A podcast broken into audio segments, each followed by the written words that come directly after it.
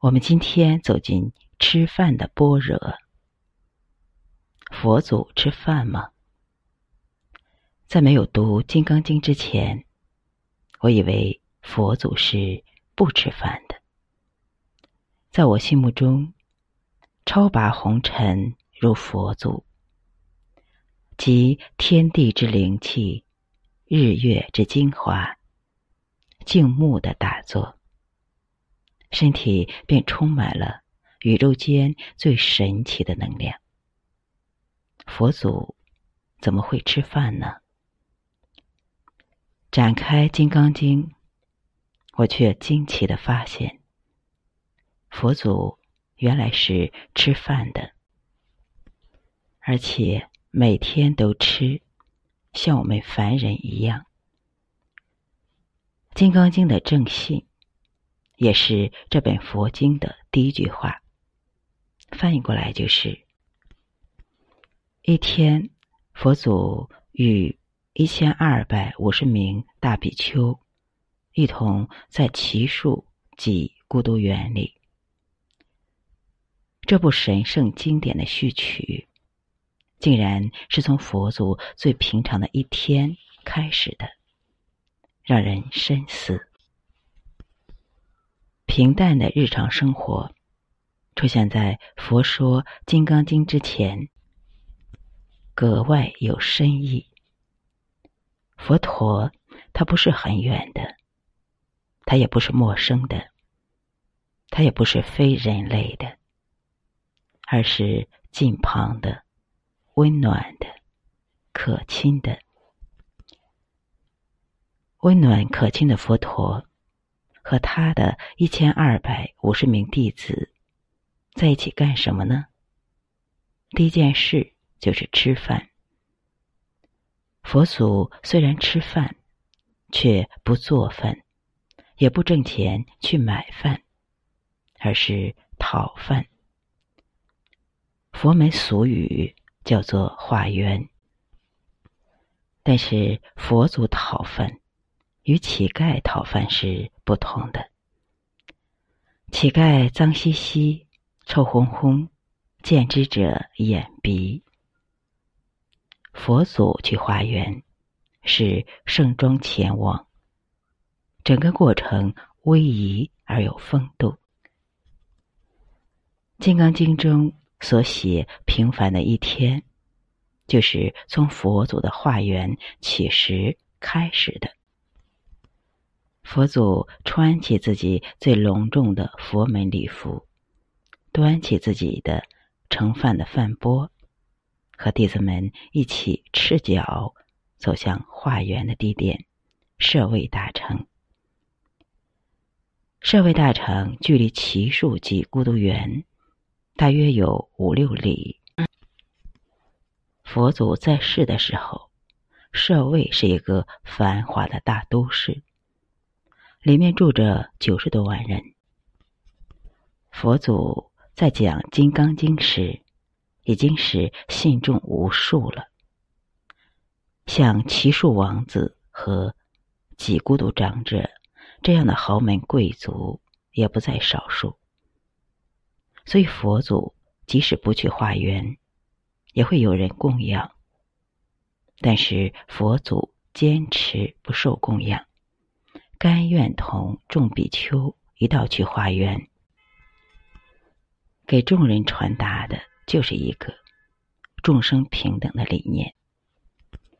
佛祖持脚五六里，才到舍卫大城。他左手持钵，按着所遇到的顺序，挨家挨户的去化缘，不分贫富，也无论贵贱。直到把自己的饭钵装满，就盖上盖子，不再继续了。因为每天都要吃饭，所以托钵化缘是佛祖每天都要做的事。每天都去，不麻烦吗？多讨一点，存起来不可以吗？不可以。这是为了避免积蓄。所起的贪心，去除因为财物积累所产生的傲慢之气。饭是要吃的，但是要知量知足，绝不贪得。在佛祖看来，肉身不过是灵魂的载体，肉身的贪得只是灵魂的负担。为了免于灵魂的负担，每天只需要足以让生命延续的食物就足够了。所以佛祖每天只吃一顿饭，而托钵化缘是他每天的例行功课。讨饭的顺序也有哲学，化缘要随缘，按着所遇的顺序，一个一个的来。不能只去穷人家，或者是只去富人家，这也是修行。因为化缘时可能会遇到各种脸色，受到各种待遇，吃各种食物。无论遇到什么样的境况，佛祖都保持威仪和风度，不愤怒，不结怨，不记恨，更不会。为化到一顿珍馐美味而欣喜，整个过程充溢着佛法的光辉。信仰佛教的人，通俗的说是信佛，正确的应该是学佛。学佛的什么呢？佛祖在世的时候，佛祖的言行就是佛法；佛祖灭度后。遗留下的三藏十二部经典，也是佛法。那该怎样学佛呢？不只要从佛典上学，更重要的是在生活中践行。这就是身体力行，就是我们平常所说的修行。在何处修行好呢？唐朝。一位无名法师有一首悟道诗流传下来，告诉我们应该到底在哪里修行。近日寻春不见春，忙携踏遍陇头云。归来偶拈梅花秀，春在枝头已时分。